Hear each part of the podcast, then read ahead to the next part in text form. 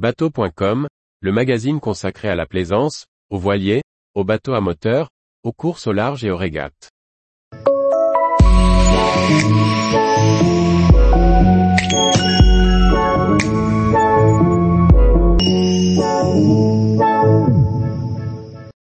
Erwan Leroux, la formule développée autour des Ocean 50 est la bonne. Par Maxime le Riche. Arrivé deuxième lors de la dernière étape du Pro Sailing Tour, la régularité a payé pour Erwan Leroux, qui remporte l'édition 2023 du Pro Sailing Tour à bord de l'Ocean 50 Quessio. Nous nous sommes entretenus avec lui quelques heures après son arrivée à Brest. C'était sport. Les conditions ont été très techniques, mais intéressantes, notamment sur le dernier tiers de l'étape. Nous avons dû faire face à une houle avec une période très courte, et un vent soutenu.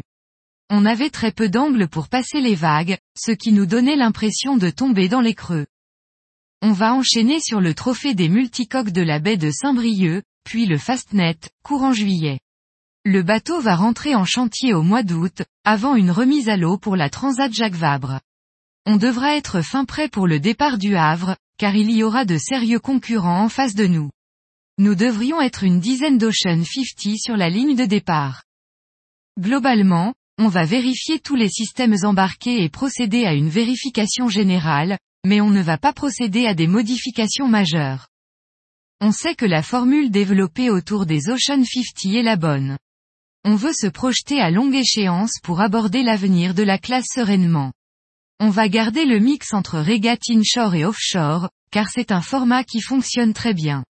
De même, une majorité des teams sont basés en Bretagne ou sur la façade atlantique, mais nous continuerons à venir en Méditerranée.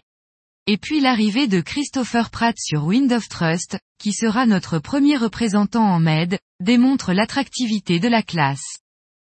Les nouveaux arrivants, Pierre Quiroga, Luc Berry et Christopher Pratt, ont mis très peu de temps à s'adapter au circuit, et ont même réussi quelques jolis coups.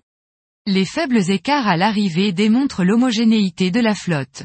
Nous étions cinq participants cette année, du fait d'un mercato de classe, mais nous sommes bien partis pour être une dizaine sur l'édition 2024. Deux bateaux sont actuellement en construction, et deux autres sont disponibles à la vente. Les bateaux ont globalement démontré leur fiabilité. Hormis Wind of Trust, qui a connu une préparation très tardive, tous les bateaux sont arrivés classés. Même Viabilis Océan a pu finir dans les temps malgré son escale technique à la Corogne.